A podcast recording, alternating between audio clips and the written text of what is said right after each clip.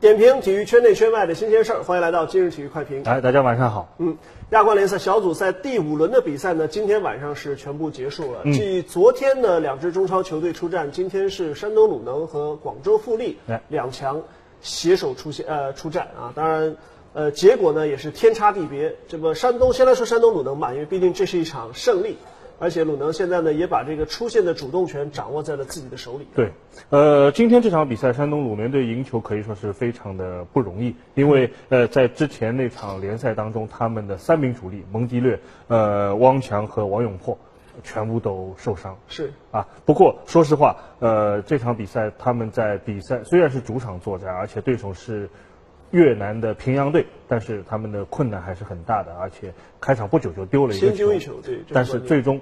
呃，应该说山东鲁能队，毕竟来说，他瘦死的骆驼比马大。嗯。呃，他们的替补席上还是有多名这个有实力的球员，啊，即便有三名主力受伤，他们还是能够呃排出一个非常强的阵容，最终是呃反败为胜。嗯，当然，因为我们知道东南亚球队，特别是像越南的球队，它还是有一些先天的不足，比如身高。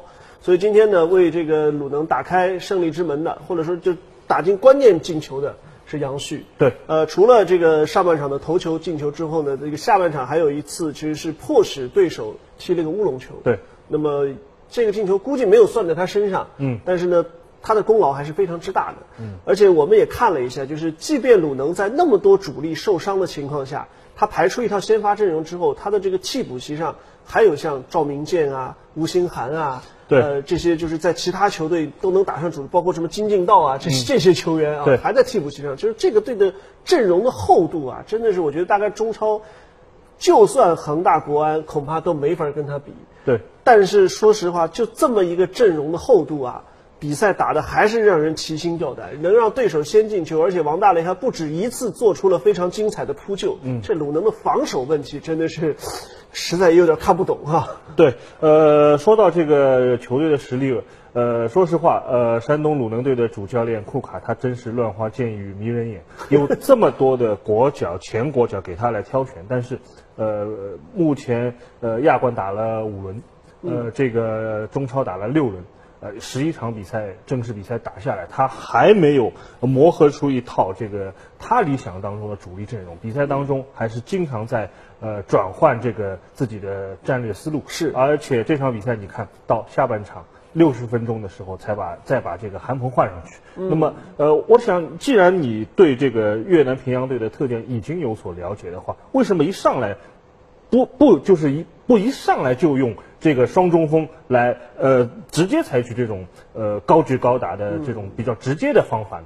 呃，但是要到比赛呃好像遇到困难以后再做调整，那就比较被动了啊。也也许这个所所谓的世界级的教练啊，有的时候他比较好面子，对吧？巴西足球强国出来的，怎么能打英式打法呢？对吧？人人就要讲地面控球。但是呢，我们也说了，就是真正好的教练可以根据不同的对手调整不同的战术，对吧？穆里尼奥碰到强队，他也摆大巴。是对吧呃，这个但是碰到弱的对手，他也可以采取各种各样的进攻手段。其实最终的目的就是你拿三分赢球嘛，嗯，对吧？那个，所以从这个意义上说呢，呃，其实库卡在鲁能这一年多的时间，始终是伴随着争议。虽然他拿过足协杯的冠军，嗯，呃，虽然呢，接下去他们的亚冠征程还能继续，不能说就此结束了啊。但是不管怎么说，我觉得前途还是挺凶险的，因为他们最后一轮的对手是。呃，客场来面对全北现代这个小组，现在百太阳神已经提前出线，而且锁定小组第一了。全北现代和鲁能一个八分，一个七分，最后一场两个队直接交手。问题鲁能是客场，对，客场打韩国的球队，而且是非赢球不可才能出现，嗯，平都没机会。对。这种情况下，鲁能能不能出现？我觉得呃难度非常大啊，因为全北现代队是这个赛季整个中日韩联赛当中最炙手可热的一支球队。嗯，这一轮他们在呃这个亚冠当中输给百太阳神，是他们整个在 K 联赛和亚冠当中第一次输球。嗯啊，而且啊这个国安之前，对，而且在这个他们来到济南客场的时候，曾经四比一横扫呃山东鲁能。这这场比赛是前就是这个中超主场的球队的亚冠主场失球的记录，就是全北现代送给山东鲁能。而且我觉得啊，山东鲁能队如果防守问题不解决的话，他们在亚冠联赛当中，即使能够侥幸出线，他们也走不远。我带来一组数据啊，嗯，亚冠五场比赛他们丢了十三个球，呵中超六场比赛丢了十一个球。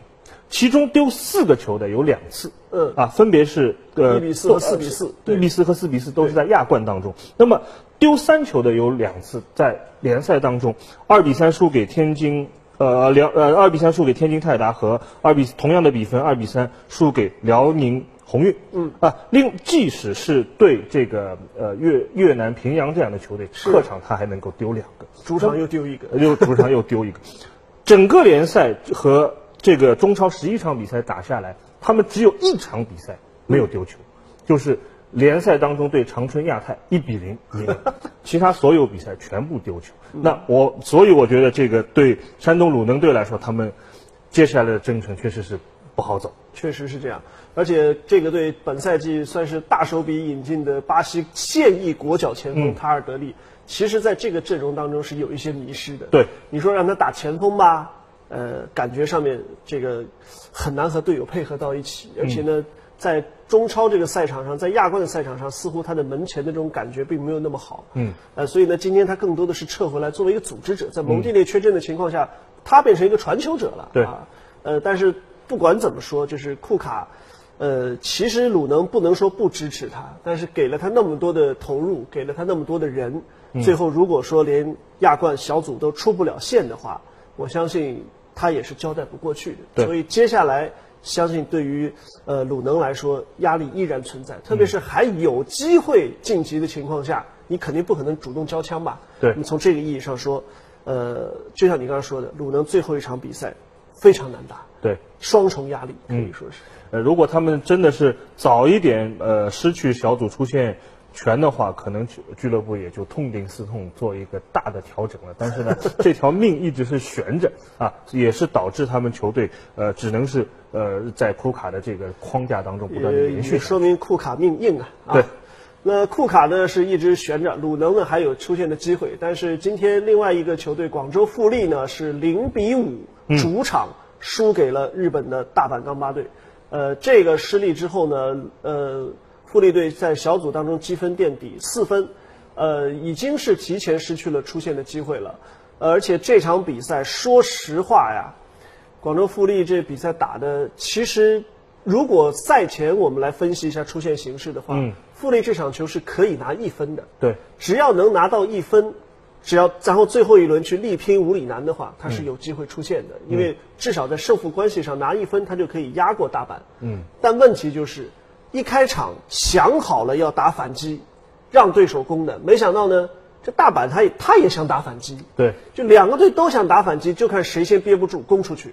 结果主场作战的富力先攻出去了，然后就一而再再而三被人家打反击，对，最后反出一个五比零。这场比赛，呃，事实上在赛前我就认为广州富力队，呃，即使打平的机会也不是太大。不过呢，零比五的比分确实是有一点输球又输人的意思，出乎大家的意料。事实上，我感觉啊，广州富力队自从在这个四月十二号，嗯，联赛当中主场呃客场二比一战胜山东鲁能那一场比赛之后，我觉得他们对亚冠基本上已经是处于一个。呃，半放弃的状态，他们已经把这个呃整个球队的重心啊转移到联赛当中了。我觉得从客观事实上来说，确实广州富力队不具备双线作战的这种实力。那么从而且他们是从这个呃复就是之前的这个预选赛开始打的，对对，打到现在，我觉得他们整个的整个球队的状态有一点强弩之末的意思，因为他们就这一套阵容。又要应付联赛，又要应付亚冠，我觉得呢，他们是整个球队的精神状态和体能状态都是濒于崩溃的边缘。那么，如果我作为主教练来说，我也会必然的你要做一做出一个抉择。那么，在这个抉择当中，我想任何一个人都会把自己的这个主要的精力放到联赛当中去。呃，但是要说这个赛季，如果他还想通过联赛来争取下赛季的亚冠资格的话，难度会相当之大。因为我们也看到了，这个赛季不光有去年的另外三强，嗯对吧？还有像这个上海上港，包括绿地申花这样的强势崛起的球队，富力你有哪有没有这个呃把握说能够再次跻身到亚冠四强的名额当中去，哪怕是打一个附加赛的名额，呃，其实很难。而且呢，我感觉就是。呃，孔特拉到队之后啊，一个相对时间是比较短一点，但是另一方面就是他可能原来的那套战术打法移植到现在的这个富力队身上呢，和现在富力的这个球场啊，还真是就不那么合。对，他在越秀山亚冠三个主场全输，而且今天还输一零比五，创造了中超球队亚冠主场的失球记录。嗯，那这样。你你说上个赛季也是这块场地，但是埃里克森的打法在这个场地上好像没有惨到这个程度吧？对，埃里克森的打法，因为大家知道埃里克森曾经做过英格兰队的主教练，他他的打他的战术基本上还是有一点英式打法的，就是快速简洁。对，那么呃，这个赛季换了孔特拉，他作为一个西甲的教练的话，他肯定会注重地面，但是大家知道越秀山的球场。虽然大家可能说说菜地可能有一点夸张，但是这个这个球场绝对不适合这种地面配合。是。那么，呃，广州广州富力队在自己的主场，他打不出自己的特色的话，那我想这个就比较麻烦。嗯。所以今天他如果一开始就抱定决心，老虎不出洞，就是打反击，说不定变个零比零呢，到最后还有一个机会啊。嗯。但是呢，既然攻出去被对手打了反击，那后面的结果。就不堪设想了。那么现在呢？呃，广州富力其实已经是提前出局了，因为即便最后一轮出现一种三个队同积七分的情况，嗯，呃，富力也因为这个相互之间的胜负关系而会遭到淘汰。嗯，那么现在呢，城南是十分，而大阪七分，五里南七分。相比之下，富力最后一轮就算赢了五里南，其实也没有机会。对，呃，而大阪呢，反而还有机会来争夺小组第一。嗯，从这个意义上说呢，大阪倒是完成了一个自我救赎。嗯。呃，但是从富力的角度来讲，第一次打亚冠打到这个程度，呃，说实话，零比五是无论如何说不过去的。嗯，小组不出现呢，也是大家预期之中的。嗯，那是呃，值得这个球队接下去来反思的，包括主场怎么打，包括回到联赛当中怎么来定位，恐怕有很多工作值得这个俱乐部去做。对，我想这个对广州富力队来说，这个赛季打。亚冠就是交了学费。那么，呃，目前在亚冠当中成绩比较好的北京国安，我觉得在前几个赛季打亚冠的成绩也不是那么好。那么一个一个赛季下来，如果广州富力接下来还有机会去打亚冠的话，我相信他们会这个打得更好。当然，还说到一个话题，就是这个孔特拉把西甲的战术移植到中超来的话，就和他们的这个外援米切尔的状态是一样的。那么中超的赛场整个来说草皮条件不是很好。整个的战术体系呢，也不是那么太严密。那么像西甲联赛当中的这种呃技术性的球员，他们能不能发挥作用？目前来看，可能还真的是这个咱们说这个局升淮北啊淮南啊移植到淮北，可能它就变成治。好吧，反正对于呃广州富力来说呢，作为第一个已经被淘汰出局的中超球队，在这只能呃既安慰他们一下，但同时呢。也需要他们给中超的球迷啊更多的一些回馈吧。毕竟零比五这样的比分，我相信即便不是富力的球迷也很难接受。对，好了，节目最后我们还是进入互动环节，来看一下这个大家都说了些什么。这个驰骋万州说了，杨旭那是鲁能的擎天柱啊。嗯。然后上行苍蝇也说，富力对付技术型球队还是吃亏。嗯。另外呢，这个。后面有做预测的啊，这个空气西伯中他说了，鲁能是中超传球最不合理的球队，下一场肯定输球，全北绝不会放过这种不会有效传球的队。对，呃，鲁能确实挺危险的。对，鲁能队的这个虽然他们的技术球群球员不少，但是。整整个感觉就是他们的球倒不起来。嗯嗯，呃，后面有一个叫谢 Faner 这个朋友说的比较有意思啊。亚冠四支球队，恒大已经出现，国安是不输就能出现，鲁能赢球才能出现，富力无法出现，保持好队形。然后说这个富力是输球输人。哎，对，今天后来张耀坤还吃了张红牌，确实啊。而且在这个最终呃比分大比分落后的情况下，我觉得富力队球员的情绪也是受到一定的影响。嗯啊，在比赛当中，呃，有些动作确实是大了一点。嗯，还有一个朋友说叫富力惨案。嗯，以前以前一说惨案都说是鲁能。对，如今也移植到了富力的身上。对，说实话，鲁能队在亚冠当中酿下的。